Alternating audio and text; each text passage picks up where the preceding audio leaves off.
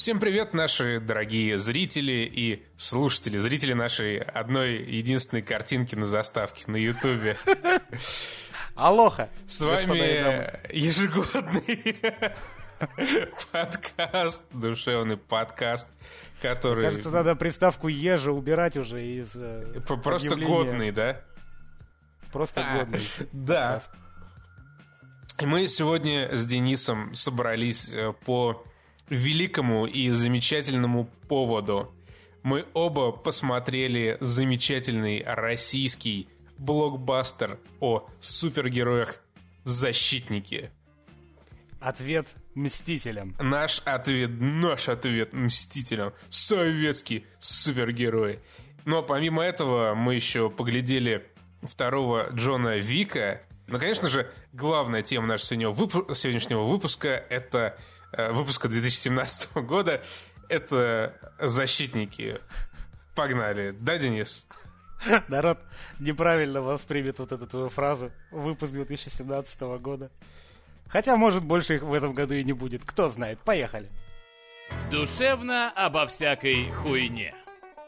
Итак, э, защитники. Я предложил Денису начать нашу дискуссию, но он что-то скуксился. Но у меня нет слов. У Дениса почему-то нет слов, так. а у меня вообще просто полным-полно слов. Итак, значит, защитники. Наш, э, как бы первый, но на самом деле второй э, блокбастер о русских супергероев, снятый таким культовым режиссером, как Сарик Андреасян, Андринасян.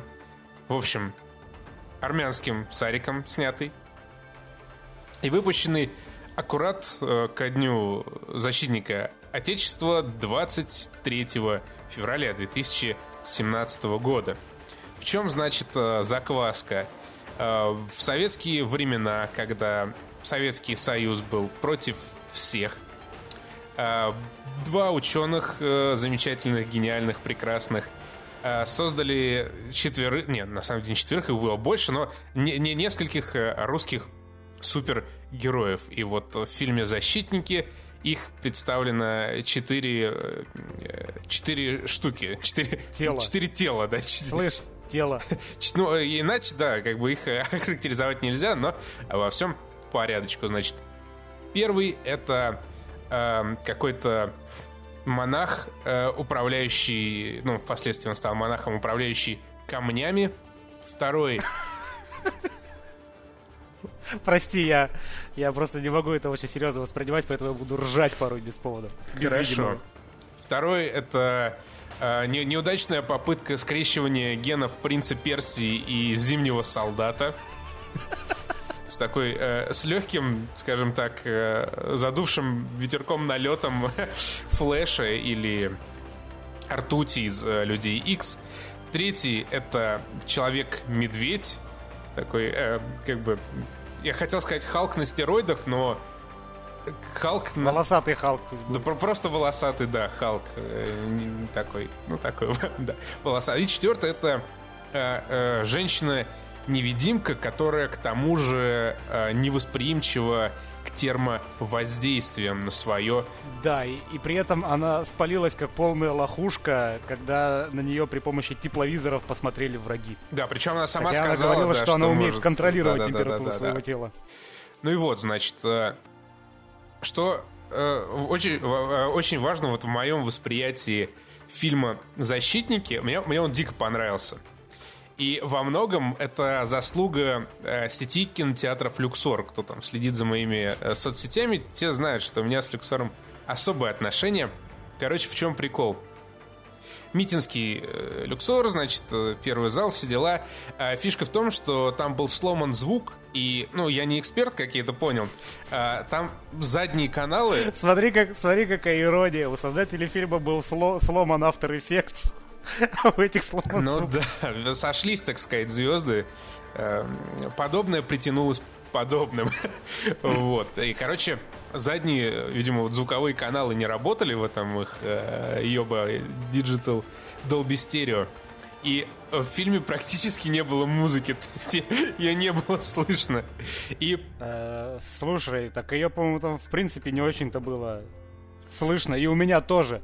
Там, по-моему, играла одна песня в начале, одна песня в конце. Все. Вот, э, да нет, там еще был музон, его вообще не было слышно, и равно как и изрядной части вообще звуков, в принципе. При этом э, передние динамики, ну, вот, которые э, там ближе к э, экрану стоят, они дико хрипели. Когда кто-то разговаривал, это обычно было с такой э, хрипотцой э, Высоцкого. Не знаю. И... Интересно, может ли теперь Сарик Андреасян подать э, в суд на Люксор за то, что они испортили его фильм? Даже не знаю, но я бы не сказал, что испортили, как я уже сказал, как я уже отметил, вот, этот вот, вот это вот отсутствие ряда звукового сопровождения, оно добавило приятной комичности происходящему на экране. Потому что вот когда, ну, забегая вперед, они как- как-то разбомбили главного злодея, и он падает, и как бы звука вообще никакого нет, но он хрипит из передних динамиков, типа «Вам меня не победить, пидорасы!» Причем, возможно, вот эта хрипотца, она бы спасла положение, потому что он, сука, в этот момент не попал в липсинг. То, что он орал, абсолютно, блядь, не соответствовало тому, как движется его сраный рот. Э, к этой теме я еще вернусь, но когда Костя скажет что-нибудь.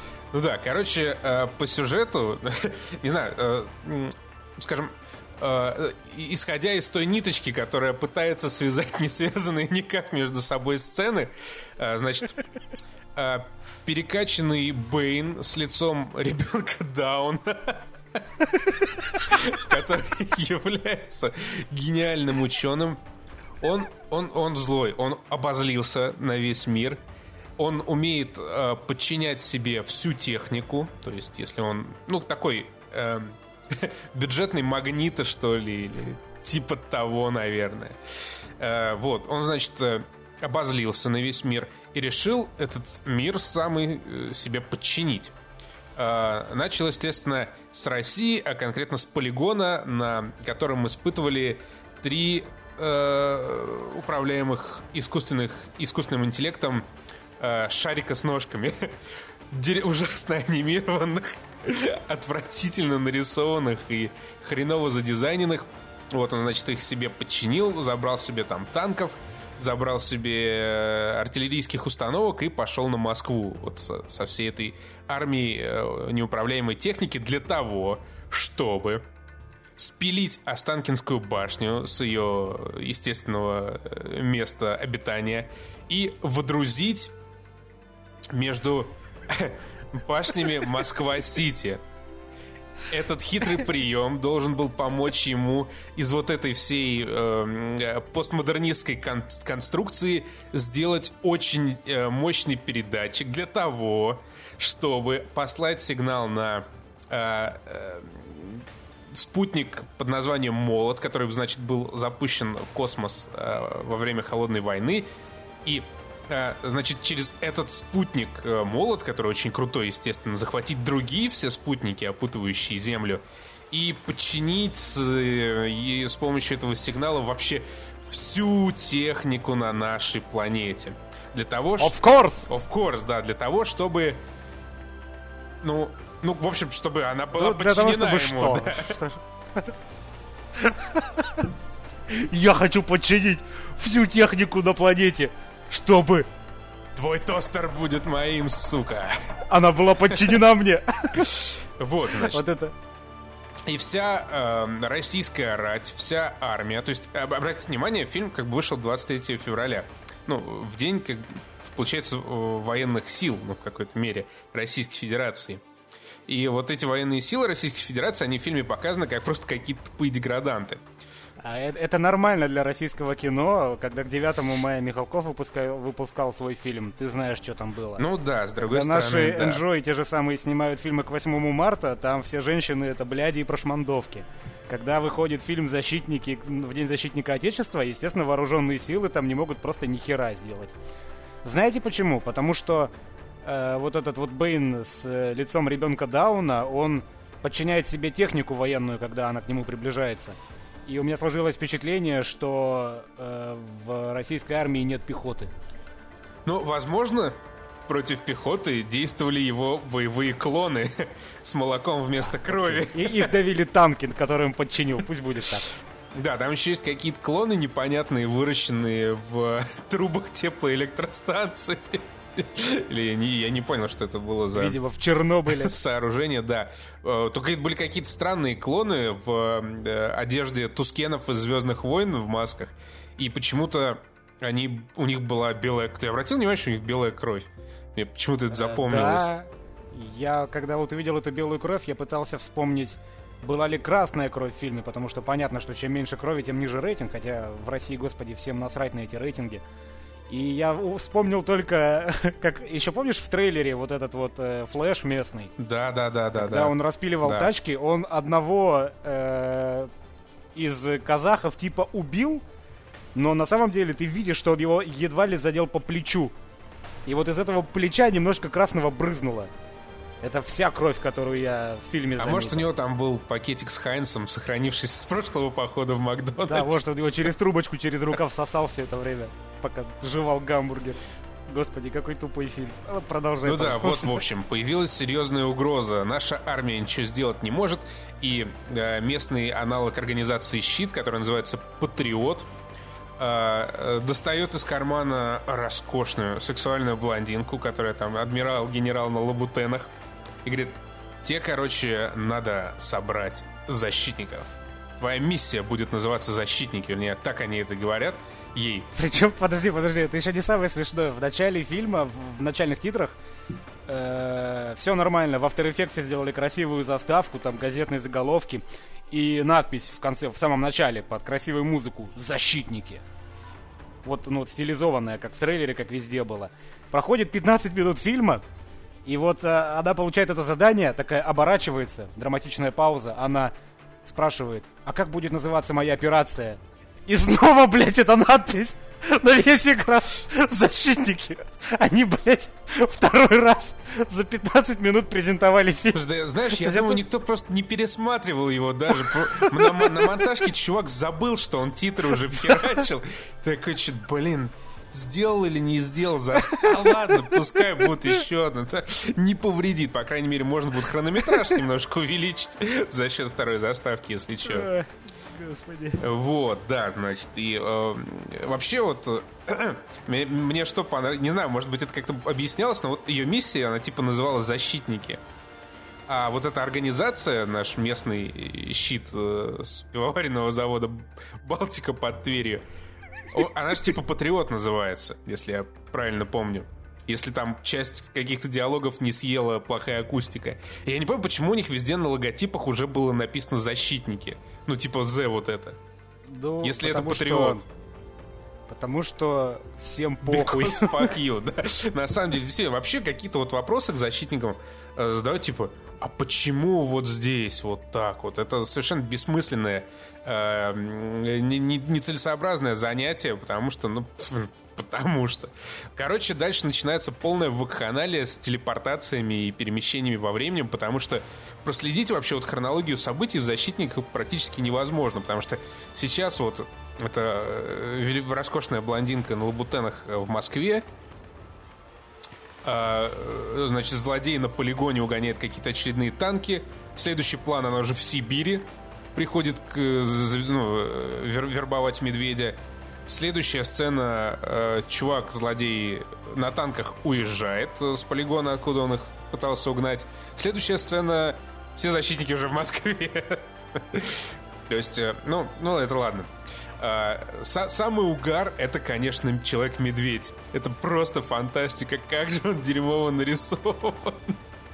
Как же он дерьмово анимирован. Я когда начинал еще смотреть это, я видел трейлеры. Я, то есть я представлял, на что я иду. Я представлял себе человека, который делал эффекты для этого фильма. Тем более, что бюджет у фильма не такой уж и большой, ну действительно. И я когда начинал смотреть этот фильм, мне показалось, что бюджет не попилен. Вот серьезно, у меня возникло на мгновение ощущение, что никто не пилил бюджет, что действительно все вот эти деньги, они были вложены, ну, в эффекты в том числе. Но это только первая половина фильма. Начиная со второй, когда Но уже... там уже бюджет начал кончаться Да, стремительно. та- там уже все стало ясно, все стало на свои места.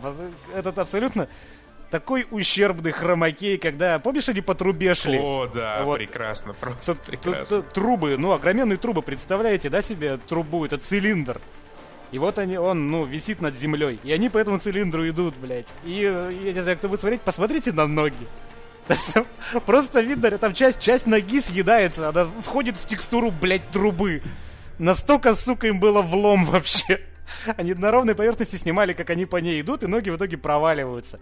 Когда э, захватывали Москву, все, ну вот этот э, главный редиска Бэйн захватывал Москву, я прям смотрю на вот эти пейзажи, когда камера с высоты птичьего полета облетает город, и там показано разрушение в зданиях. Я смотрю, я думаю, вы, блядь, совсем охуели. Это один в один урок Эндрю Крамера.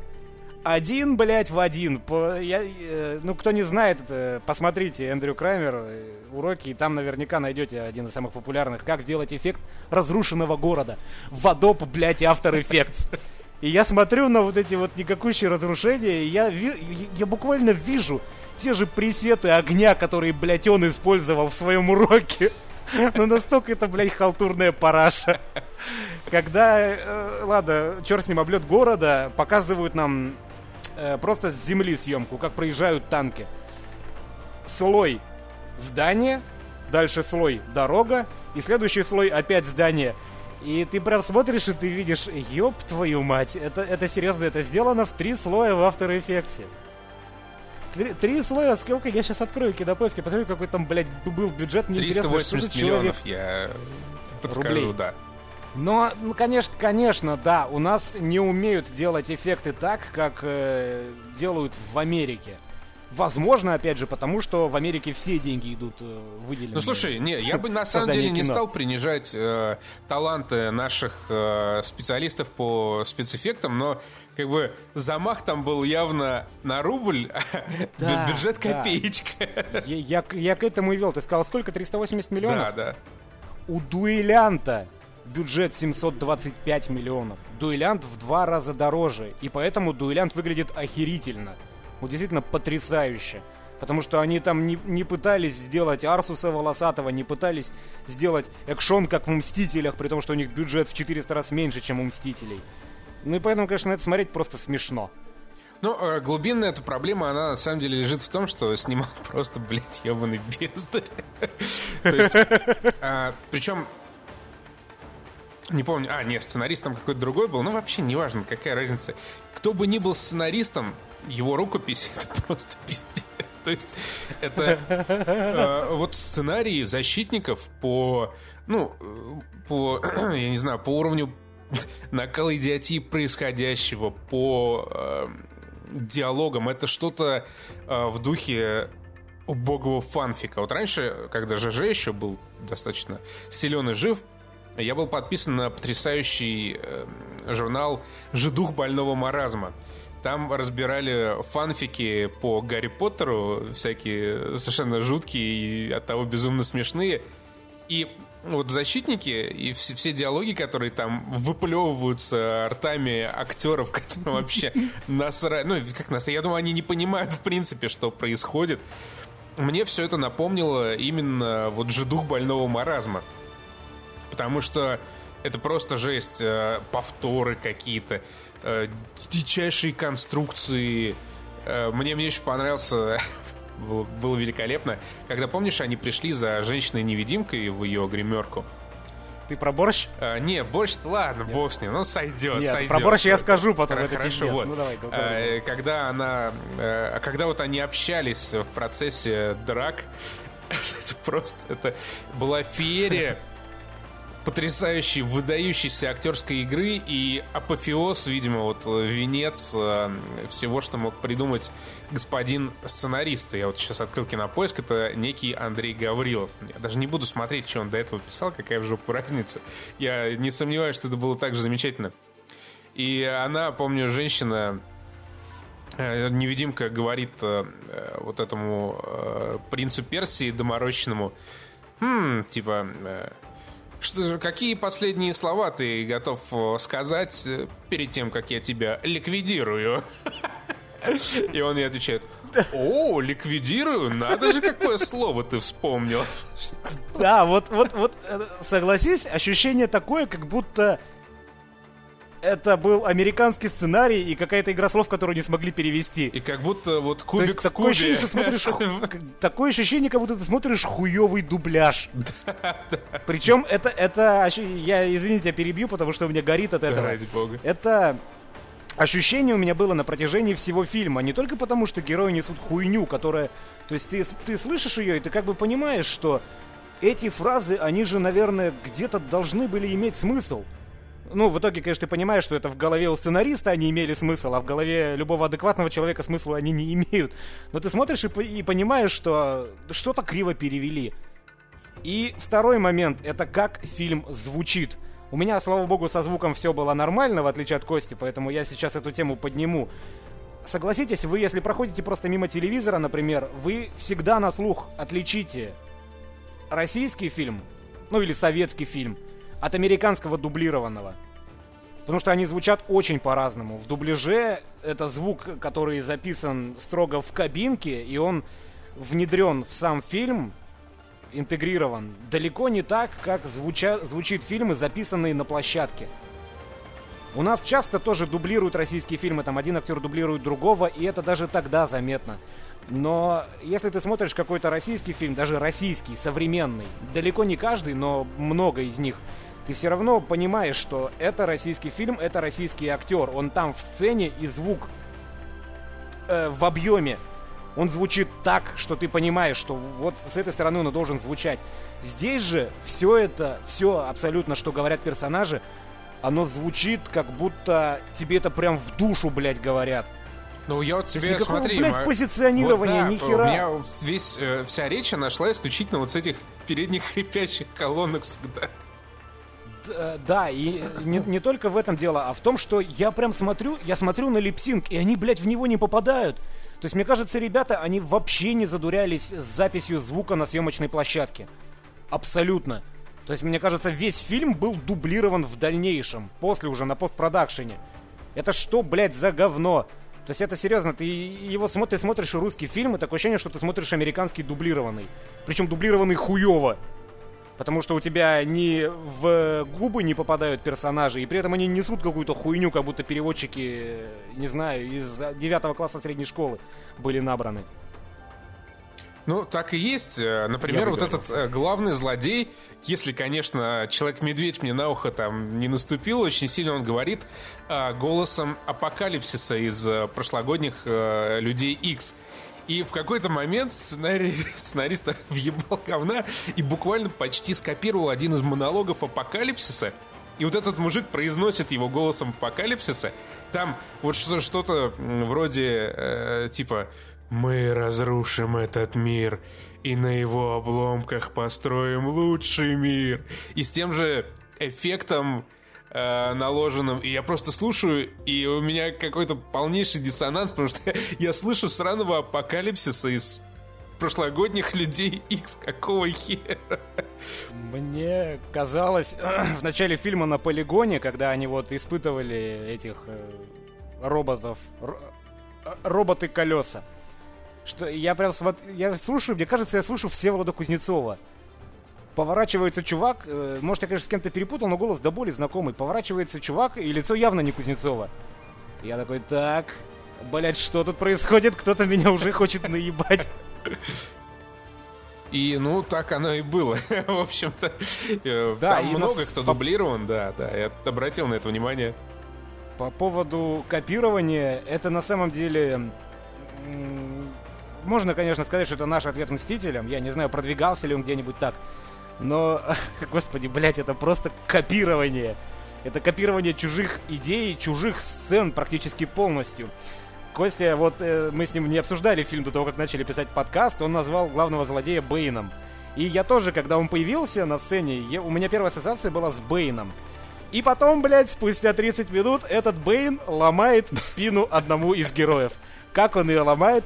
Точно так же, под тем же ракурсом, что Бэйн ломал в последнем Бэтмене Нолана спину Бэтмену. Вот один в один.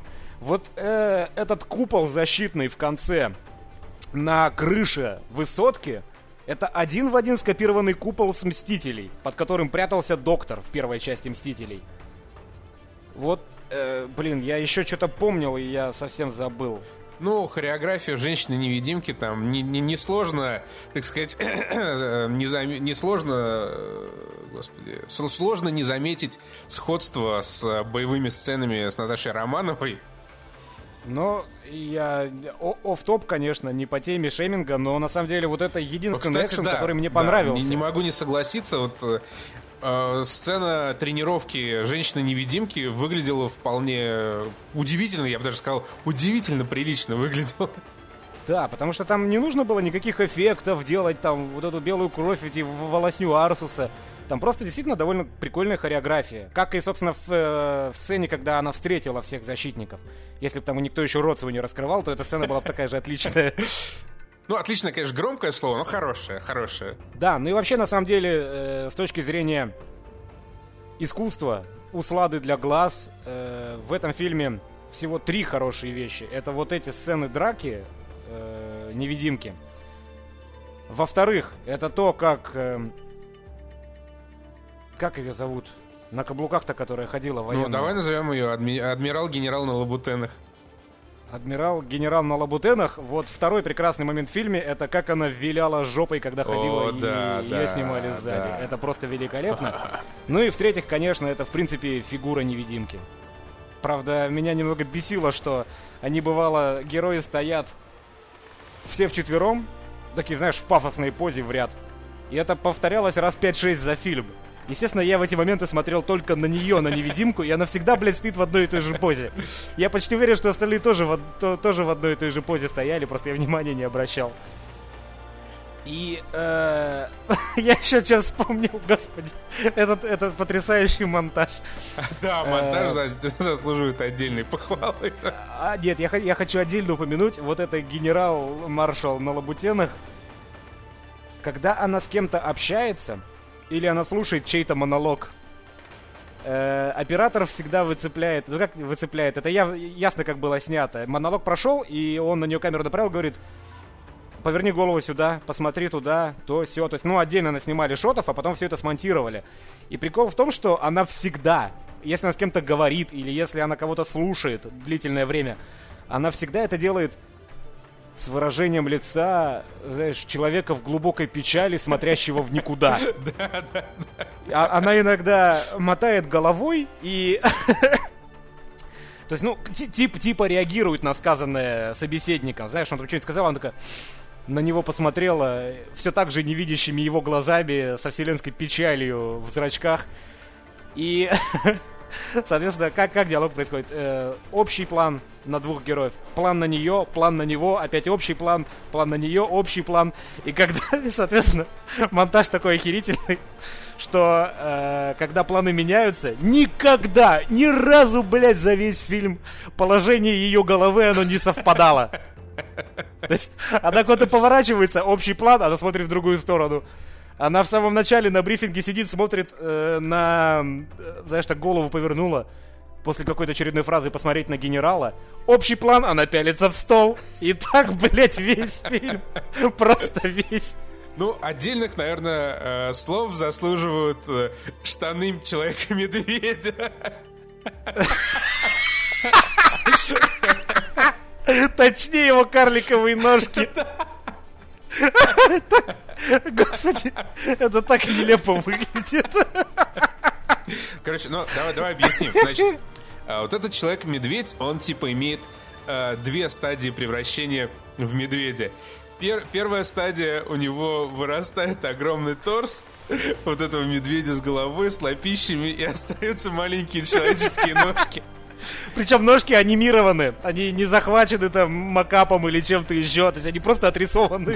Они реально такие маленькие. Э, в одной из финальных баталий, когда он типа бежит крошить от этих клонов, он, значит, показывает, ну, общий план и вид сверху, то есть максимально неудачный для коротких маленьких ножек. И он такой... У, у кого из вас есть дети маленькие, или ну, наверняка все видели детей, как они с родителями гуляют по площадке, знаете, такие до ну, двух-трех лет, я не знаю, как во сколько дети начинают ходить. Знаете, как они вот так вот, знаете, зимой в пуховиках нелепо бегают. маленькие детишки. Вот так же, блядь, выглядит анимация. Но Карсуса. Здоровенная волосатая туша. И такие нелепые ножки. В песочницу, блядь, бегут. Вот, и вторая его стадия, это когда он полностью превращается в медведя и, короче, разрывает пафосно на себе вот одежду, когда происходит этот процесс. И, короче, в чем фишка? Он э, в своем человеческом обличье ходит в таких военных штанах, в военных ботинках, там какие-то ножи у него понавешены, что-то еще ремни, всякая херня. И вот он, значит, разрывает всю эту одежду на себе, воюет там, э, бегает медведем, ломает э, искусственный интеллект, вот эти вот э, шарики из Звездных войн приехавшие. И потом по, через пару сцен его показывают снова либо ну, в человеческом обличии, ну сначала в, в обличии полумедведя, а потом в обличии человека, и между вот обличием полумедведя и человека прошла еще одна полная трансформация в медведя.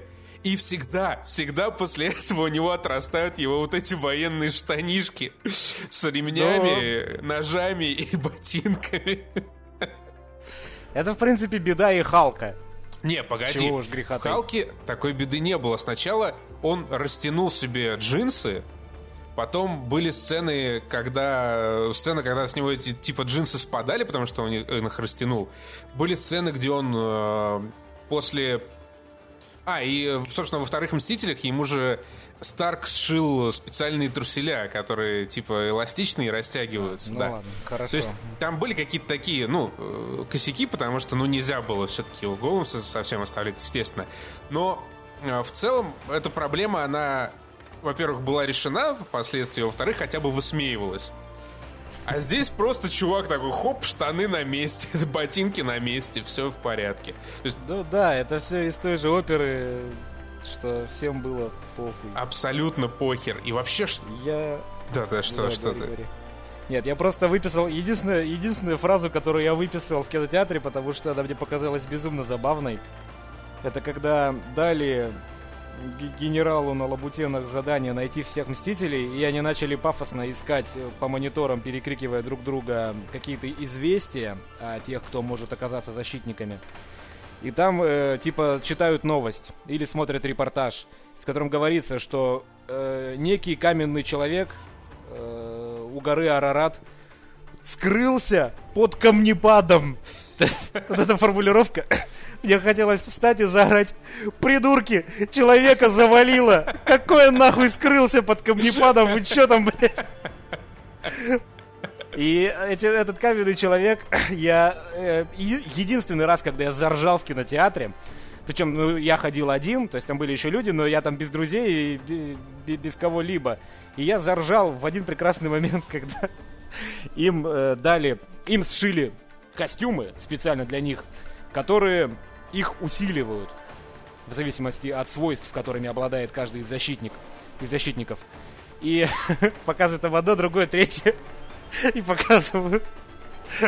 Я, блядь, не могу. Показывают костюм каменного человека, который может управлять камнями. И там, блядь, костюм... И на нем висят камни. Они говорят, в прошлый раз тебя победили, потому что у тебя было мало камней.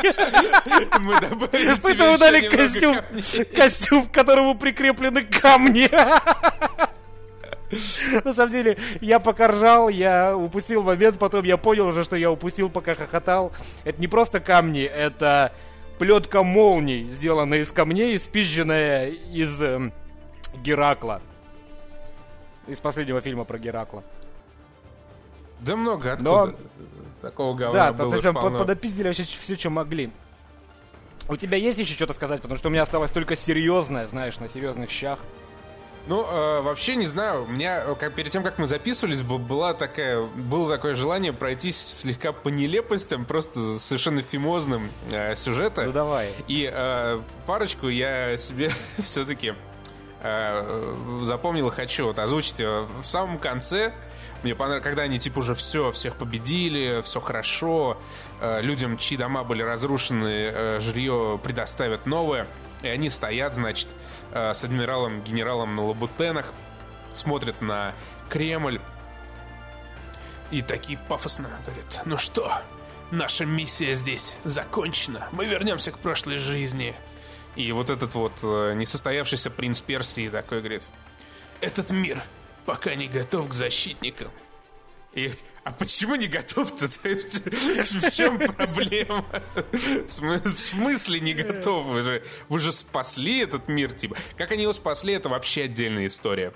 То есть, значит, вот этот э, э, Бэйн с лицом ребенком Дауна, даже не с лицом, а с головой ребенка Дауна, э, с жутким резиновым торсом, просто с ужасным. Это как вот знаете, продаются такие костюмы для Хэллоуина американские, совершенно дешевые. Э, вот всяких капитанов Америки. И вот там э, поролоновые прокладки, ну так, кое-как нахераченный, чтобы веселенький костюм просто был. Вот он абсолютно так же выглядел. Ну и плюс вот такая непропорционально маленькая голова ребенка Дауна. Вот, значит, к чему это я говорю. Э, он э, сделал вот это вот свое архитектурное чудо для того, чтобы послать важный сигнал на спутник э, Молот. А огородился вот каким-то полем, там, ну ладно, пускай, значит, защитным полем.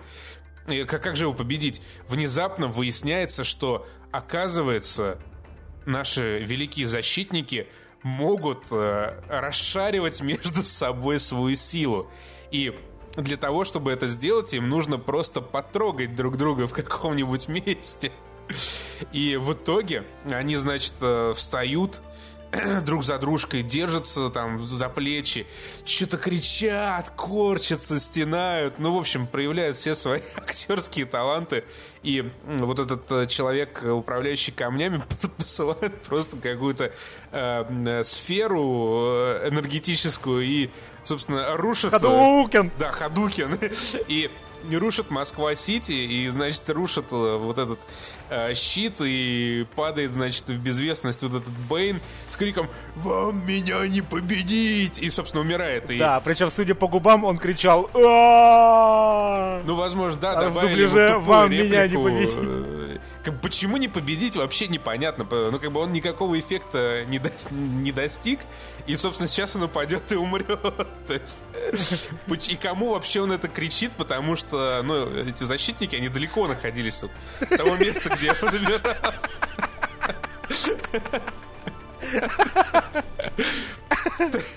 Может, он ломал четвертую стену, они еще а, и может, может это он мне кричал на самом деле, в общем, просто, просто какая-то полная дичь.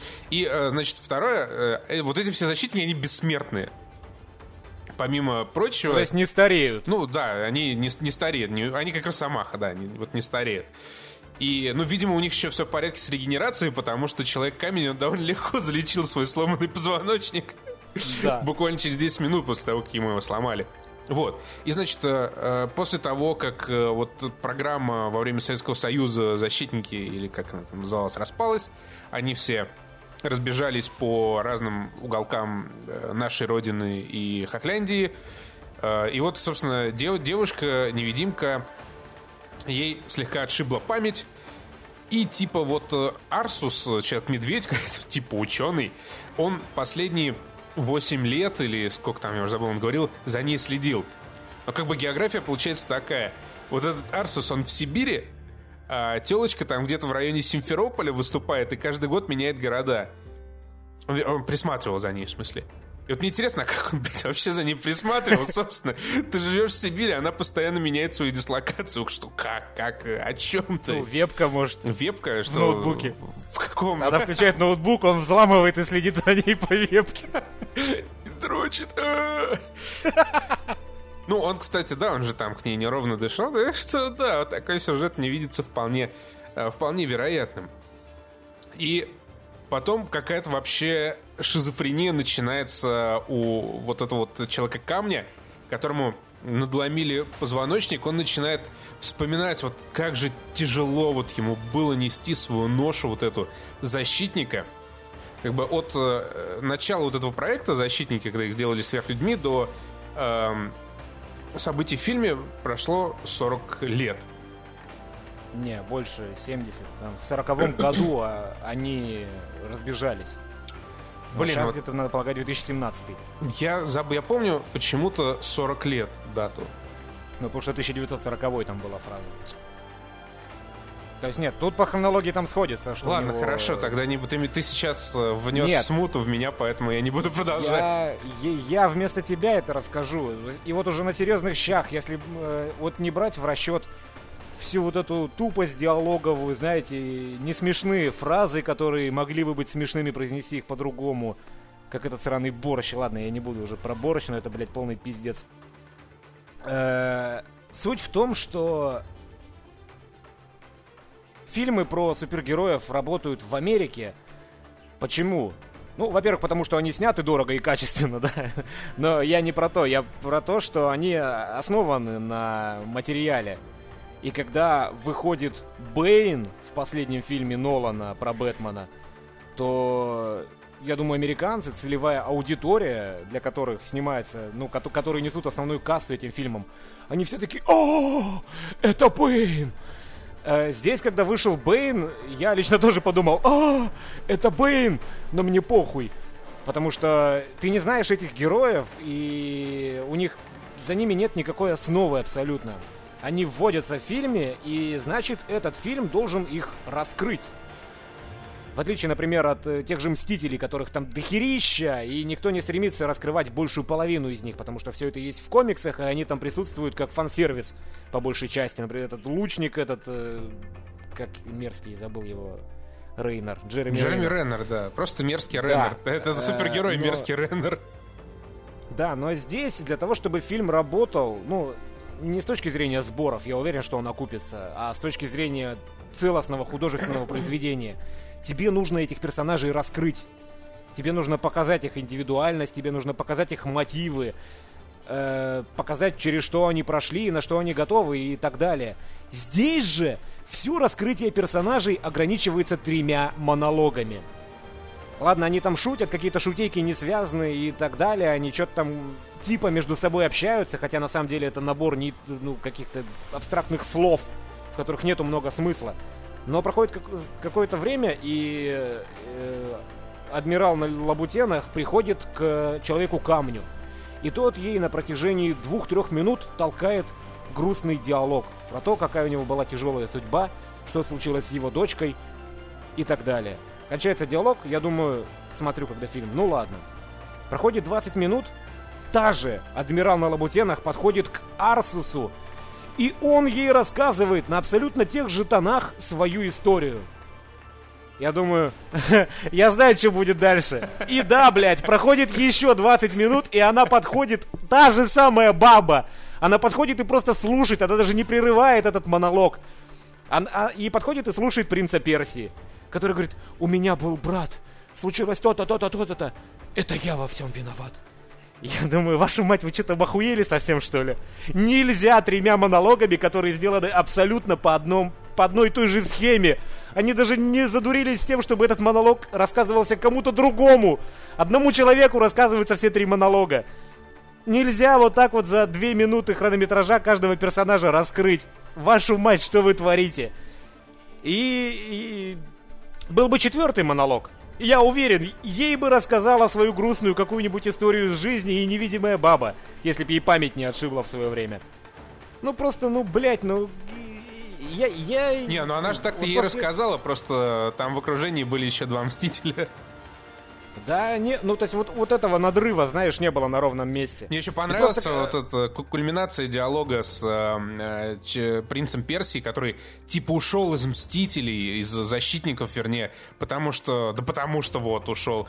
И, значит, он стоит на какой-то хрущевке, к нему приходит на лабутенах вот эта красоточка, он спрашивает, «Эй, красотка, как ты меня нашла?» Она ему отвечает, ну, ты же в детстве здесь часто бывал. 70 лет назад. Вот, и он такой, вот, значит, после «Мстителей» я там своего братана зарубил, в общем, драма, я переживаю, она такая, не, ну, у тебя друзья есть? Он такой, ну, блядь, ну да, я пошел помогать им обратно. Да, блядь. Ну, то есть, эм, ясно, что хотели сделать. Хотели действительно сделать Мстителей, хотели сделать красиво. Слушай, мне, мне кажется, на самом деле не хотели, вот ей-богу. Нет, нет, Я нет, смотрю ха- на а- это, и мне смотрел, и мне казалось на протяжении всего хронометража, что не хотели. Хорошо, да, ты прав, я тогда перефразирую, что я хотел сказать.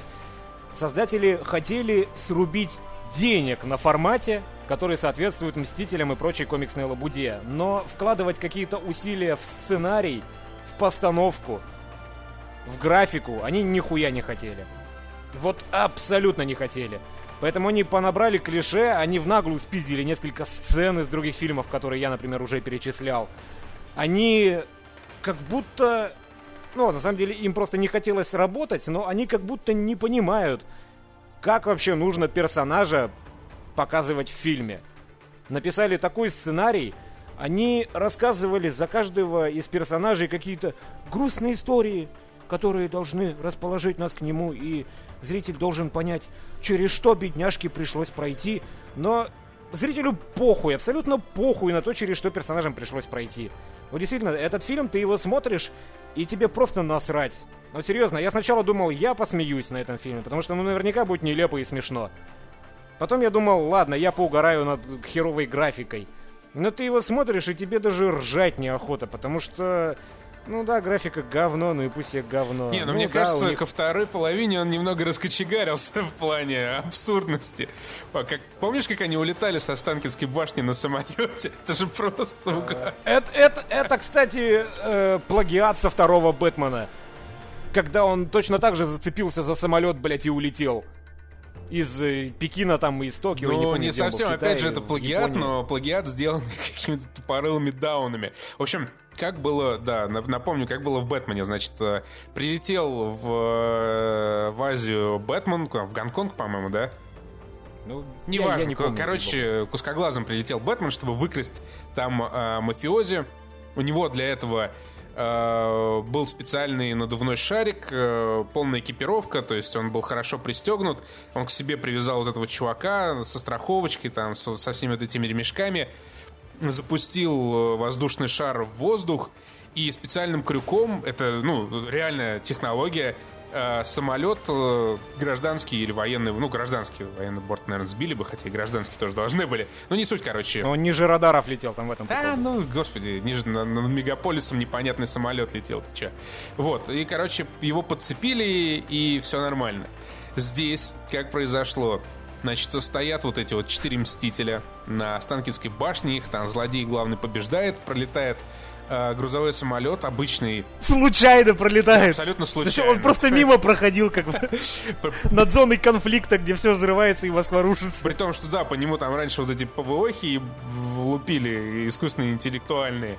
Вот, значит, э, берет э, э, принц Персии свои вот эти вот кривые мечи, что-то там привязывает к ним какой-то гарпунчик свой, кидает э, в этот самолет. Попа- э, у самолета причем опущен, э, не знаю, как это называется, ну, задний трап, Трап. допустим. А, грузовой трап, вот. П- цепляется этим мечом в стену, э, стремительно что-то перетягивает э, вот этой своей леской пузяки э, человеку камню, ч- женщине-невидимке и медведю. И типа вместе они все улетают на вот этой тонкой ниточке. Но как бы даже я понимаю, что их бы просто напополам всех нахер разорвало, когда самолет бы хоть чуть-чуть их дернул. Это просто бред какой-то. Просто, просто кошмарный бред. И потом они падают э, в реку, и из реки Человек-медведь э, вылезает э, с заново отросшими штанами. Туда приезжает на модном Дукате, вся затянутая в кожу, прям. муа. Адмира- Адмирал-генерал еще с такого ракурса она слезает с этого мопеда. Я прям... Где, причем еще вот так нравится ее дресс-код. Да. Она то, блядь, на 15-сантиметровых шпильках, то она во время какого-то военного конфликта, она, блядь, э, я не знаю, это явно были не кожаные штаны, это реально это были латексные штаны и кожанка. То есть идет война в Москве. Она стоит перед начальством в латексе и в кожанке, блядь. Что это за хуйня? Но это для того, чтобы потом мы все могли насладиться правильным ракурсом камеры, когда Да, она да. слезает с мотоцикла. Тут, тут на самом деле вопросов и претензий вообще никаких съемочной Абсолютно. группе. Это, это было замечательно, да. Э, вот, да. И, короче, есть там, говорят, сцена после титров, э, намекающая... А, да. А ты, ты даже досмотрел? Да. Расскажи, что там. Э, Я не помню. Я помню, что там вот эта баба есть на лабутенах. И, больше ни хера не Ну, наверное, помню. какие-то другие Мстители, потому что она сказала, что нашла других защитников, в смысле. Я смотрел э, финальные титры, потому что, как мне показалось, я могу ошибаться. Там играла та же самая песня, что и в трейлерах, и в начальных титрах, только ее пели на русском языке. А в начальных титрах она была на Это английском. тоже, кстати, забавно, такой, типа, русский блокбастер, наш ответ американцам. И первое, что слышит э, зритель в кинотеатре, это песню на английском языке. Это было, да, здорово. В общем, вот такая вот херня, абсолютная... Бездарность, Абсолютная просто бездарность, да, настолько плохо, что... То Ну, местами смешно, плохо- на самом деле. Особенно Ну, без звука. Настолько плохо, что ты понимаешь, что человек, у которого было хоть сколько-нибудь весомое желание снять фильм, он бы не снял так хуево. Потому что, ну, действительно, это не то, что вот у него не получилось из-за неопытности, из-за чего-то. Всякое бывает. Вот тут, тут шутка не получилось написать, вот здесь вот отыграть не получилось, здесь ракурс, здесь спецэффект не вышел. Нет, ты когда смотришь этот фильм, блядь, ты понимаешь, что просто всем похуй. Никто, никто не хотел снимать этот фильм. Дали бы этим людям денег, они бы, конечно, не снимали фильм. Они просто взяли деньги и ушли. Никто, никто не хочет снимать фильм, и поэтому фильм получается говном. И поэтому, блин, Голливуд живет. Потому что в Голливуде, слава богу, хорошие фильмы снимают люди, которые хотят снимать фильмы. Которые все-таки к искусству имеют какое-то отношение. Сарик Андреасян, блядь, сценарист. Все, все, все, все, кто это снял, блядь, они ни хера не хотят делать. Ты когда смотришь этот фильм, ты это понимаешь. Да, да. Да. В общем, Вот- вот так- вот ужасное зрелище. Не качайте даже пиратку ни в коем случае. Не делайте абсолютно никаких рейтингов этому фильму. Это потому что это просто это какой-то ужас. Это... это- Ну, я... ну, Реально, людям было насрать, что они делают. И мне э, вдвойне после просмотра было забавно читать э, Facebook э, режиссера, где он там, знаешь, э, репостит э, всякие положительные отзывы, и один из них верхний там гласит типа что-то «Вау, потрясающее кино, картинка сок, графика восторг, актеры отдаются по полной, герои запоминающиеся, таких еще не было, они личности, индивидуальности, а все, кому не нравится, они просто не любят русское, они не патриоты, они привыкли А, да, говнить русофобы. все, да, русское. И э, я вот смотрю на этот отзыв и не понимаю, что, может, чувак просто фильмов вообще других в своей жизни никогда не видел. Или у него какие-то собственные проблемы в развитии, потому что, ну... э, Я, я вот всегда придерживался такого простого правила, что э, э, каждый человек имеет право любить говно. Но э, ты же отдаешь себе отчет в том, что ты любишь говно, что вот это говно. Я вот люблю, Да. не раз говорил, что Medal of Honor Airborne игру люблю. Я прекрасно понимаю, что она полное говно. Я ее прошел четыре раза, пройду обязательно пятый, это полное говно. Я никому не советую в нее играть. И то же самое со Мстителями. Я, в принципе, ну, понравилось человеку... ну, Защитниками, в да, смысле. точно, я защитник. Ну, понравилось человеку, ну, как бы, ладно. Может быть, почему бы и нет. Но всерьез там писать, что это хороший фильм, и тем, Тем более, более... когда ты критик, блядь, профессиональный пишешь для изданий. Ну, та- с этим-то нет, с этим все в порядке. Там какая-то одна э, женщина встала на амбразуру и 8 из 10 поставила защитником, а все остальные, судя по критиканству, э, приняли верные решения. Это от- отзыв был какого-то обычного человека, А, ну ладно. да, на странице. И, то есть, ну, пытаться вот выгораживать то, что тебе понравилось, ну, каким-то там странным стечением обстоятельств, это, конечно, это, конечно, печально, это очень печально. Да, тем более, когда ты говоришь, что персонажи хорошие, что картинка сочная, когда, блядь, да, ладно.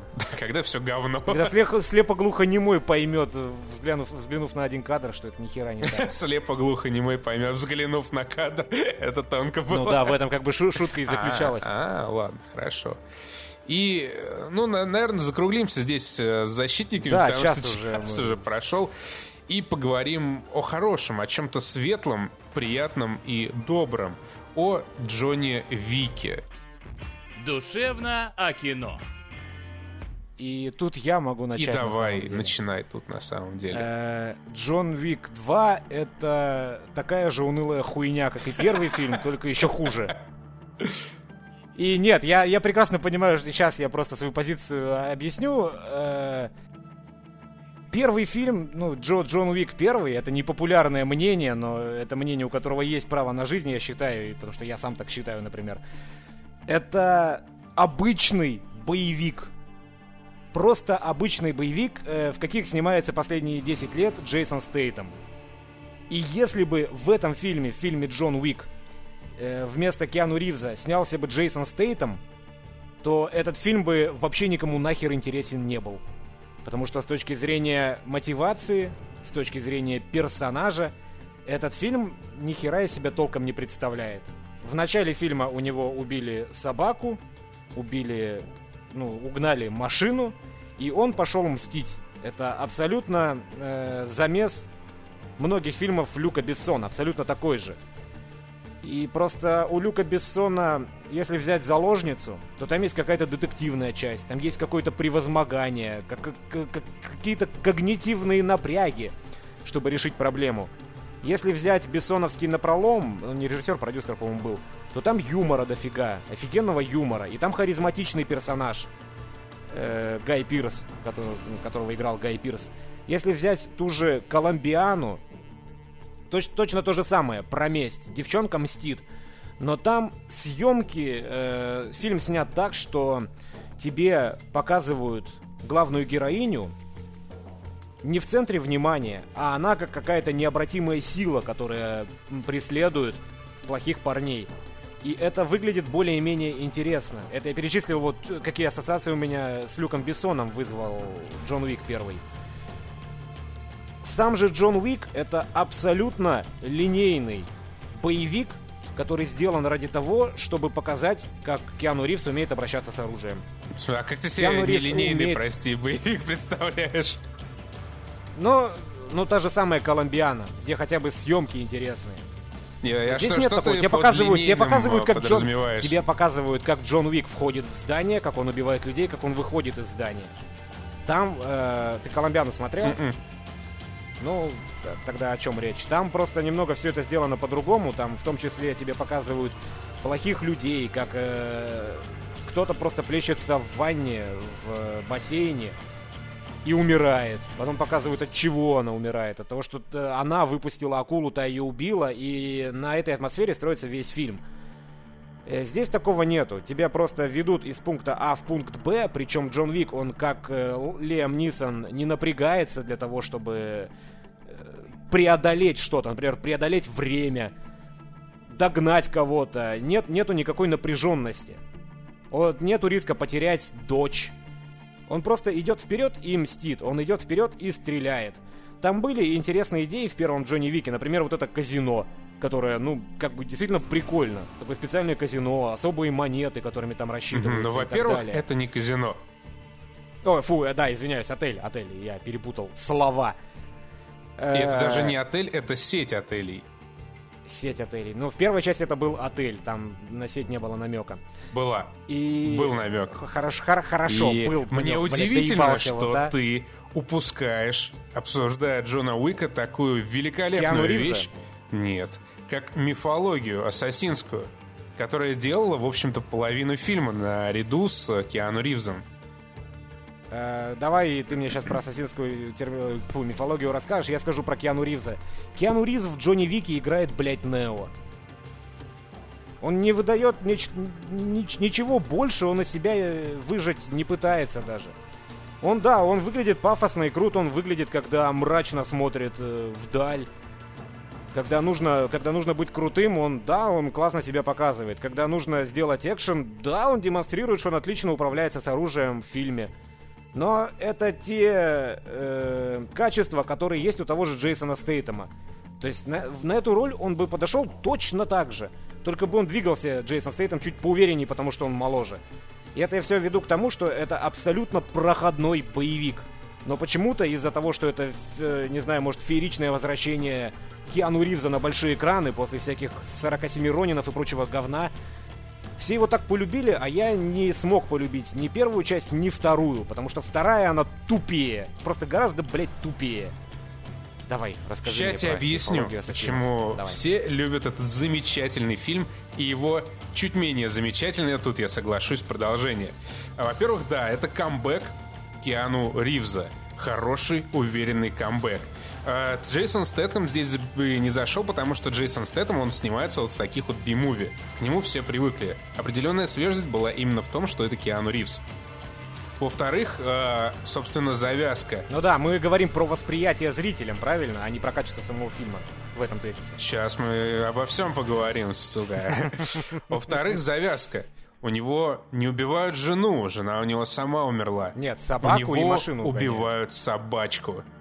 И это же здорово. Это вот скажи, вот сколько было фильмов, где там дочку убивают, похищают, жену валят или тоже похи- похищают? Миллионы. Просто миллионы. Со Стэтхэмом, с кем-нибудь еще. А здесь у него убивают собачку. И все Я бы проникаются. проникся, потому я что бы это собачка. этим, если бы, если бы собачка у него прожила, не знаю, 7 лет, и он к ней привязался. Это собачка него, блядь, единственное, что осталось от него, у Да него это- от это не любимой жены. работает. Я в это не поверил тогда. Работает. Просто Это со мной абсолютно это не работает. великолепно.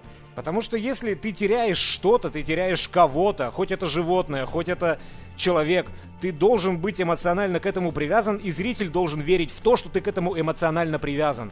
А тут ему утром прислали собаку, он, а, это, это такая теплая память о моей жене, и вечером у него эту собаку убили. Да это не работает, ну это собака и собака, у тебя нет к ней никакой А привязанности. с чего ты взял? Почему? Погоди. сделал. Совершенно очевидно привязанность. Это последний подарок его умершей жены. Слушай, у него Собачка. точно так же могли бы и фотографию порвать. Фотографию, которую жена ему прислала посмертно. И он, а, это фотография, все, что у меня осталось. А ее злодеи, грабители пришли и порвали. Скажи мне, это так же работало? Конечно, нет. Собачка Или это работает живое что это существо. живое существо? Помимо прочего, не говоря о Ты том, же что только- фоток ты же- у него полно. И во второй части, когда сожгли его хату и сожгли в том числе фотографии, это послужило катализатором возвращения того Джона Уика, которого хотел вернуть злодей.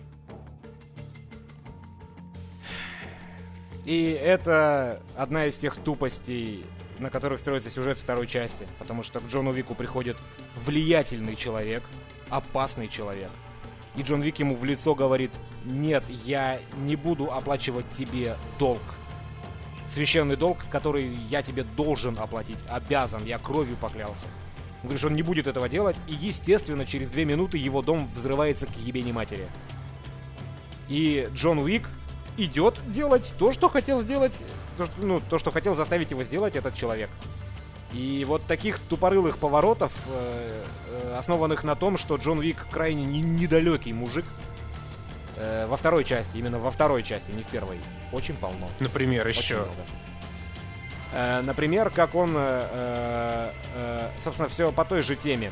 Когда он убил эту бабу, и он после этого, после того, как он убил эту бабу, он решил убрать чувака, который заказал ему эту бабу. И, ребят, ну, спойлеры, извините, но тебя, Кость, не напрягло А то, вот что, и нет, э, ш- он не почему- решил а почему- его убрать. почему Этот он- чувак решил его убрать, а Джону Уику пришлось предотвратить это. Замес начался уже на его выходе из этого римского амфитеатра или где все происходило. Да, согласен. Э, да, сейчас, подожди, когда я смотрел, меня, да, меня напрягло не это, потому что тут ты прав, тут я ошибся сейчас. Меня напрягло то, что он не убил его с самого начала. Он не мог его есть, убить смотри, с самого начала, потому Почему что... он не мог его убить? Потому что, а, потому, по- во-первых, да, да, да, потому что вексель- тогда передался бы контракт. Да, во вто- ему все, Ян Макшейн ему все объяснил, и в том числе зрителю. Ну хорошо, да, хорошо. Тут ты прав. Хорошо, дальше. Все. Все? Не, у меня, у меня просто, у меня, нет, у меня нет абсолютно желания. Э, Нет, ты говоришь, полно таких моментов. Я, Да, и ну, а примеры том, что когда я смотрел, я знаю, что их полно, но я их не помню, потому что мне похер было. Э, то есть, ну, я о защитниках помню больше, чем я помню о Джонни Хорошо, Уике. давай я тогда Потому что объясню, Джон Уик какие есть плохие ничего. моменты в Джонни Уике, и тебе Давай, подыграю давай. немножко. Пер- Первый Джон Уик потрясающее кино во многом, ну, очень хорошее кино во многом благодаря той крутой мифологии, который, э, которую, которая окутали вот это все ассасинское сообщество с э, сетью отелей «Континенталь», с их вот этими золотыми монетками и прочим, прочим, прочим. То есть создавалась такая не, не, не, не особо раскрытая атмосфера э, таинственности. То есть есть какая-то сеть элитных киллеров, они э, работают э, под прикрытием, выполняют замечательно свою работу, они живут там в континенталях, э, у них есть какое-то вот такое полумифическое начальство с Йеном Макшейном в главной роли и там какие-то свои код кодексы чести и прочее, прочее, прочее. То есть э, создавалась такая атмосфера именно элитного, крутого, очень дорогого клуба ассасинов. Э, и образ Джона Уика как э, одного из лучших киллеров вот в этом сообществе, он эту атмосферу подкреплял. То есть, когда Джон Уик шел убивать вот этого Теона Грейджоя, э, благодаря тому бэкграунду, который был дан вот через это сообщество, через эту атмосферу, ты понимал, что да, Джон Уик супер, и он свою работу делает замечательно, это один из лучших ассасинов. А во второй части мне не понравился возросший масштаб всего происходящего, потому что именно масштаб добавил изрядную долю какого-то булщита. То есть, что у нас получается? Мы по-прежнему имеем вот это вот сообщество ассасинов, которые, очевидно, очень дорого стоят. Над ними стоят кланы, которые руководят этими ассасинами. Есть неприкосновенный континенталь, где нельзя убивать, нельзя стрелять, где, в общем, ну, нельзя ничего плохого делать, если ты сделаешь, тебя самого укокошат. Есть продавцы оружия в крупных городах, европейских и американских, которые обслуживают этих ассасинов за золотые монеты, там картографы, короче, полный спектр обслуживающего персонала для ассасинов. И когда ты все это видишь, ты понимаешь, что вот это, видимо, да, профи высочайшего уровня, с которыми э, приятно иметь дело, которые замечательно выполняют свою работу. Что происходит дальше? Дальше э, Джон Уик по векселю идет убивать сестру злодея главного. Как он это делает? Он, значит, приходит, стреляет ей в голову, и вместо того, чтобы как-нибудь скрытно сбежать э, с места происшествия через те же туннели, ну, как- как-то так же скрытно, как он попал туда, в эту баню, грубо говоря. Он э, выходит э, на танцпол и встречает там э, негра. И начинается очень грязная перестрелка. То есть грязная в каком плане? Это центр там Рима, э, прием, на котором полно всяких влиятельных людей, есть какие-то испол рок-исполнители, поп-исполнители, кто там пел. Наверняка все это снимается на камеры, и вот Джон Уик там устраивает кровавую баню. Потом все это дело перемещается... Причем снята она херово, потому что большая часть ее снята в тоннеле. Да ну come on, А херово, на ты, се- ты вот именно это слово хочешь употребить, херово? Да, когда они бежали по туннелю, это было очень скучно смотреть, потому что это серый антураж тоннеля и стрельба. Изредка он кого-то бил, но в основном это была стрельба. это была крутая стрельба. То, как он Дальше, двигался, дальше то, по фильму была, кру- была крутая стрельба, а вон там это было... Это просто выглядело уныло. Потому что это серый заплесневелый тоннель. То есть тебя именно И туннель всё. см- смутил. Конечно, если ты, Ладно, ну, а ты хорошо. сравни, как выглядят мстители и как выглядят э, защитники. Все же дело в антураже. Не, э, в защитниках э, как бы там столько глубинных проблем, что антураж Но, не- нет, особо я, именно, я именно про визуал, не как ты воспринимаешь экшон. Нет, там как бы отстойный экшон, я не очень понимаю твое сравнение. А, окей, да. Вот. э, И потом, когда на Джона Уика объявляется охота за 7 миллионов долларов, вся вот эта война, вот это буквально война, как будто это не, не ассасинское сообщество, а частная военная корпорация, решающая проблемами танками на Среднем Востоке. Вся вот эта война перетекает на улицы Нью-Йорка, то есть они ходят, стреляют, там режут друг друга, оставляют какие-то трупы на улицах. И вот эта вот вся грязь, она довольно негативно сказывается, на мой взгляд, вот именно на образе такого элитного сообщества киллеров, потому что когда в первой части он э, валил вот этого Тона Грейджоя по каким-то маргинальным клубам и непонятным заводам, в принципе, на вот эту всю грязь, которую он оставляет, ну, как-то было похер, потому что, ну, это бандитский мир, там, бандитские разборки, всем насрать на это, всем властям. А здесь буквально война разворачивается на улицах сначала Рима, потом э, Нью-Йорка. И вот это вот мне как-то не очень понравилось, потому что, ну, при работе вот с, с таким объемом последующей грязи это сообщество элитных ассасинов, оно себя тупо компрометирует. Потому что, ну, все-таки в фильме там тоже какой-то 2017 или близкий к этому, к этой дате год, и, ну, так, ну, мне кажется, все-таки не стоит показывать э, работу именно профессионалов, которые занимаются тем, что без шума и пыли устраняют каких-то обычных людей. А подтверждений того, что они делают это как-то иначе, и, может быть, действительно воюют там на Среднем Востоке, в фильме нет. То есть именно масштаб с этой точки зрения мне в Джонни Уике втором не понравился. Вот. Ну, я не могу с тобой не согласиться, не не согласиться, потому что, потому что мне просто, просто похер вообще на этот фильм. Я э, могу сказать еще, что первый фильм снимался ради того, чтобы э, раскрыть, да, вот эту, ну, как ты назвал, мифологию. Опять же, отель, сеть отелей, монетки. Это да, это я уже говорил, это было прикольно в первой части. Но вторая часть в это не, при, не, не привнесла ничего. Вторая часть в это Кроме привнесла как, э, очень много. Нет, нет, нет, она просто показала... Да подожди, подожди. Что? Ну. Она просто показала, что есть еще куча филиалов, что в этих филиалах есть люди, которые торгуют оружием, которые тебе готовы предоставить карты, сшить специальный костюм, все за те же сраные монетки. Она тебе просто разжевала все то уже, что было показано в первой части. И... А я что-то не помню, как... чтобы в первой части речь шла об управляющих кланах и семьях. Политика э, там вообще Нет, ни с какой это... стороны не была раскрыта. Подожди, а это, это вообще никакой никакого отношения не имеет к э, отелям, имеет, монеткам и так далее. Имеет, это... и это объясняется в самом фильме. Ну-ка. Вот эти управляющие семьи, они управляют ассасинами.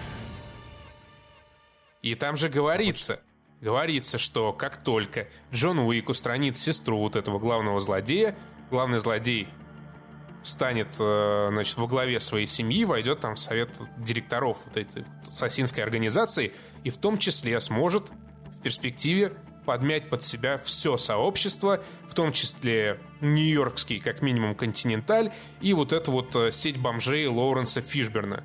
Именно поэтому Лоуренс Фишберн, собственно, помог Джону Уику вместо того, чтобы взять 7 лямов. Это была его работа на перспективу, потому что мужика надо было убрать, чтобы он не возглавил семью.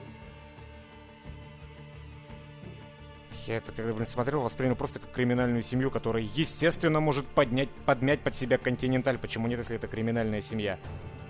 Ну, Ладно, короче, я, я, я понял, что мне этот фильм настолько было, блядь, скучно смотреть, что я даже такие, такие мелочи и не помню. Я их, наверное, даже и не усвоил, когда смотрел. Ну хорошо, а Ганфу, неужели тебе не, не понравилось Ганфу? Кто? Ну, так они назвали всю свою вот эту боевую систему Ганфу. Ну, это было еще и в первой части, и она выглядит бодро. Тут я согласен. Так. То есть экшон, экшон был классный, просто. Ну смотри, я... экшон все-таки был классный, получается. Да, нет, я, я тебе сразу сказал, что дальше по фильму экшон тоже был классный, когда он там бежал в подворотнях, в метро дрался, с этой жиробаской, например. Это было клево. Но мне не понравилось и чисто вот в тоннеле, потому что это какая-то серая мазня. Не, хорошо, ладно, в тоннеле на фоне серых стен. Базару нет, ладно, в тоннеле смотреть. не понравилось, но дальше экшон был классным. Дальше экшон был классный, просто проблема опять же в том, что мне э, порой казалось, что э, режиссеру, оператору тоже не особо было интересно это снимать. Когда я, например, смотрел на... Подожди, подожди, подожди, подожди. Ну, ну, Когда ну. я смотрел на драку э, Комана, это который негер, и Джона Уика, помнишь драка, в конце в которой они влетели в римские... Да, прекрасно э, помню. Дел... Она была такая, блядь, длинная. И она, я не знаю, мне, мне уже, знаешь, где-то, наверное, на половине этой драки мне ее надоело смотреть. Я хотел достать телефон, поковыряться в телефоне, потому что они бьют друг друга и бьют, и бьют, и бьют, и это идет минуты три. И у меня такое ощущение, что они растягивали хронометраж. Хотя на самом деле фильм идет часа два, у них не было необходимости растягивать хронометраж. И то же самое я могу сказать про весь фильм. Мне половину диалогов было э, скучно слушать. Наверное, как раз потому, что эта половина диалогов, она объясняла вот эту мифологию. То есть она не пыталась раскрывать каких-то персонажей, она не пыталась тебе рассказывать историю. Она пыталась оправдать действия тех или иных людей. Или хорошо, она пыталась тебе рассказать всю игру престолов, которая творится между кланами, между вот этим советом бандюков, между отелями, сетью отелей, между монетками, хуетками, бомжами и так далее. И мне было скучно смотреть этот фильм. В отличие от первого. Но первый я смотрел дома, и... Тут этот я смотрел в кинотеатре, и я засыпал.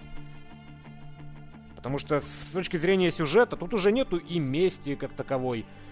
Э, Здесь нету каких-то мотивов у главного героя, ну, кроме того, что вот он, да, он подписался, он должен это сделать. И тебе скучно смотреть на главного персонажа, который просто плывет по течению и нихера с этим погоди, сделать. в смысле он плывет по течению? Нет, подожди, когда тебя пытаются убить, и ты пытаешься не умереть, это не то, что ты берешь инициативу в свои руки. Чё, чё, чё вот он, Он сделал? взял инициативу, он мог скрыться. Как, каким образом? Он мог скрыться. Вместо этого, Подожди, любой персонаж любого фильма мог скрыться. Ну, естественно, естественно, Это, это- это- это Он- так не работает. он убил женщину, с которой был дружен, сестру вот этого главного злодея. Далее этот злодей открывает на него охоту и посылает лесбиянку Руби Роуз для того, чтобы она разобралась с Джоном Уиком. Это уже личное. Этот чувак его подставляет, он нарушает, ну, э, условно нарушает, нарушает кодекс. Он не фактически не принимает оплату по векселю. Он нарушает свое слово, он э, не договорился с Джоном Уиком, Джон Уик свирепеет и решает вот эту проблему. Э, Он решает, в смысле, он идет и стреляет плохих людей и успешно попадает по ним? Ну, людей, да, которые Там, там, встают там- у там него нету никакой пути. выдумки с его стороны. В Взять, смысле, опять же, в смысле заложницу выдумки? Люка Бессона. То есть, подожди, когда, когда э, Лиам Нисон в заложнице попадал в какую-то сложную ситуацию, он принимал решение. Неординарное, может быть. Э, может быть, какое-то необычное. Может быть, он э, шел вопреки тому, чего ожидал зритель. Здесь такого нету. Джон Вик, он идет и стреляет. И У него получается стреляет. пережить это, потому что он хорошо стреляет. красиво. Вот именно, ты Ну. сам сказал, красиво стреляет. Ну. То есть этот фильм был снят ради экшена. В нем нету истории. Да в нем, Она е- там в не нем нужна. есть отличная история, отличная мифология. Это не отличная история. Это э, мифология, да, хорошо, отличная. Про мифологию я не спорю. Я сам сказал, что мне понравились все эти отели, и то еще в первой части. Но там нет истории. Там есть Не, ну просто как- как персонаж, смысле, который что идет значит вперед и нет стреляет. истории? Что вы, какие, какой смысл ты вкладываешь во фразу «нет истории»? Я же тебе дважды уже рассказал, что там, в чем Я- история. Я имею в виду, ты мне... Чтобы, чтобы персонаж у зрителя вызывал эмоции, этот персонаж должен что-то делать. Ты согласен? Пока просто Да, вот тезисно. да. Вот. Идти и метко стрелять это не что-то делать. Это не что-то делать для образа персонажа. Это что-то делать для экшена. А Джон Вик ничего не делает, кроме как идет вперед и стреляет, поэтому мне скучно наблюдать за его развитием. Потому что его развитие заключается лишь, лишь в том, что в следующей сцене он поставит больше хедшотов, чем в предыдущей. Копишь? Ну, я слушаю, да, да. А, это все. А, это все? Ну, так вот, ты не прав. Конечно. Потому что Джон Уик как раз развивается, вернее, деградирует. Он возвращается от той счастливой жизни, к которой он пытался привыкнуть, которую он хотел получить. Не-не-не, это фабула. Это, это вот было и стало. Я тебе объясняю, это не как это происходит. Хорошо. Вот эта вот трансформация, она достигает своего пика в тот момент, когда он ставит хедшот главному злодею в Континентале. Он полностью принимает то, что все, от старой жизни, старой в смысле позапрошлой, никуда не уйти. Он Джон Уик, он наемный убийца, и теперь он будет бегать, теперь он будет убивать. Это трансформация Окей, из хорошо, того Джона Уика, хорошо, который привык Да. к счастливой Да, жизни, да. в того Джона Уика, который теперь станет машиной для убийств. Согласен, согласен. И вот это произошло спустя 1 час 50 минут от начала фильма. А предыдущие 1 час 50 минут меня что цеплять должно было? А, сначала он отказывался выполнять вот этот вот заказ по векселю. Потому что он дебил. Давай, ну... Тут ты согласен со мной, я так понимаю. Да, я согласен с тем, что как минимум он не Ладно, очень самом деле, дипломатично смотри, решил мы, проблему. мы уже полтора часа, по-моему, все это обсуждаем. Это, ну, про Джона Вика действительно спорить глупо, потому э, это, это долго. Не то, что глупо, это долго. И вряд ли мы кого-то переубедим, и друг друга тем более. Я что хочу сказать еще, так, быстренько, буквально две минуты. Поскольку я вышел с Джона Вика абсолютно неудовлетворенным, знаете, бывает такое, ты выходишь э, из кино, включаешь музыку в плеере, идешь и кайфуешь. Не, не просто от того, что это твоя любимая музыка у тебя в плеере играет, а вот от настроения, которое дарит фильм. Вот спускаешься с торгового центра вниз на первый этаж, выходишь, закуриваешь, идешь, и прям классно на душе. После Джона Вика у меня такого Может, не ты в было. Люксоре я- смотрел? Э, нет. После Джона Вика у меня такого не было, поэтому я вышел, посмотрел, что через 20 минут начнется «Гуляй, Вася», и взял билеты на «Гуляй, Васю». Э, Для тех, кто не знает, это фильм э, Романа Каримова. Э, Это человек, который снял Вау. Три, по-моему. Подожди, подожди, нет, вспомнить название третьего фильма. Ладно, не суть. Он снял неадекватных людей, он снял все и сразу, и какой-то третий фильм, который я не видел, и название не скажу. И просто чем выделяется этот чувак на фоне многих комедий? Он выделяется тем, что у него э, более-менее адеква- адекватные образы и адекватные ситуации в фильмах. Э, что иронично для фильма под названием «Неадекватные люди».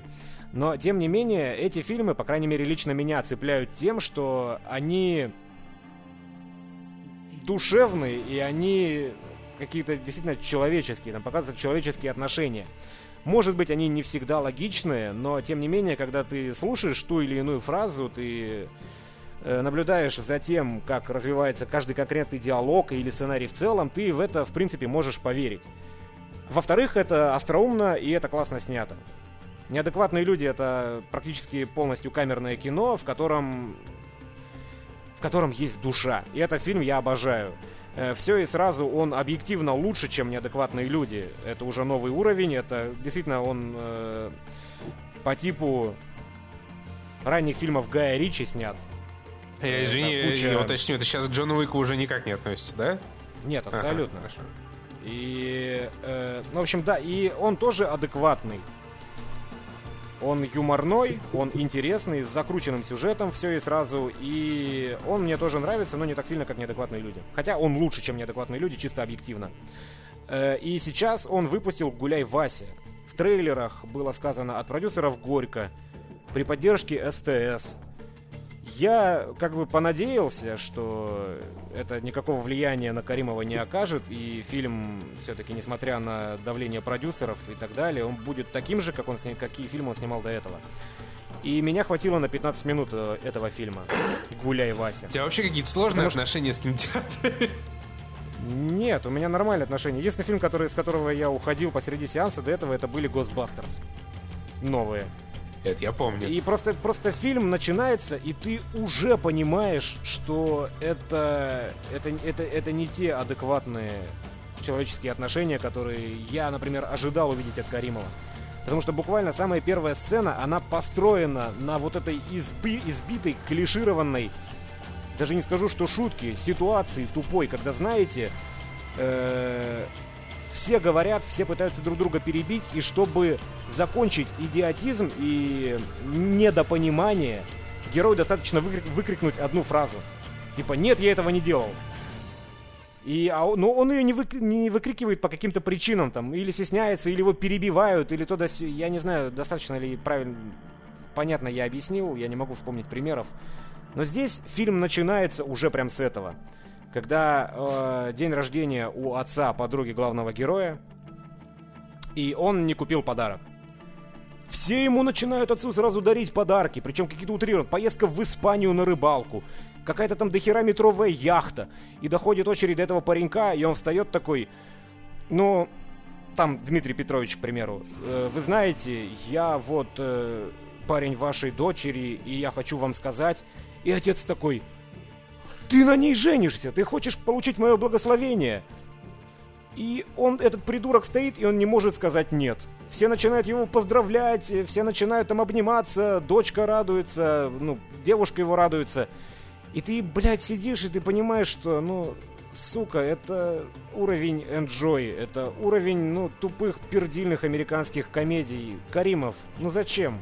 Ну что ты делаешь? И я посмотрел еще 10 минут, и я понял, что ничего не меняется, и так будет весь фильм. Может, я ошибаюсь, и на самом деле э, весь оставшийся фильм там после первых 15 минут хороший. Но тут я понял, что это уже ни хера не Каримов, и все, и продюсеры Горько, и СТС, они взяли свое, и э, это не неадекватные люди, и не все и сразу. Вот такая рецензия по первым 15 минутам. Это был самый странный отзыв о фильме из всех, какие я когда-либо слышал. Не, ну просто видишь, ты смотрел неадекватных Не, людей. я, например, я вообще не сразу? понимаю, о чем речь. Вот, а если посмотришь, то поймешь. Потому что это фильмы, которые выделяются на фоне общей, ну, на, об- на фоне общей массы российских комедий тем, что они диалоговые, и ты веришь в эти диалоги. Несмотря на то, что, конечно, ситуации там, ну, не, не типичные для жизни рядового человека, но это лирические комедии, которые, знаешь, снимали в Советском Союзе, в которые ты верил. И вот и ну, это вот, считай, джентльмены удачи это были неадекватные люди, а джентльмены удачи 2 это, блядь, гуляй Вася. Но ты же не Ну, посмотрел. короче, вот от этого у меня бомбануло. Не, я не то чтобы как-то сильно верю в этот фильм, потому что я не посмотрел. Да, ну я и говорю, это первые 15 минут. Просто они мне, ну, и после этого я стал ушел, потому что я понял, что я, ну, я, я не хочу сидеть полтора часа в кинотеатре в надежде на, на то, что что-то поменяется.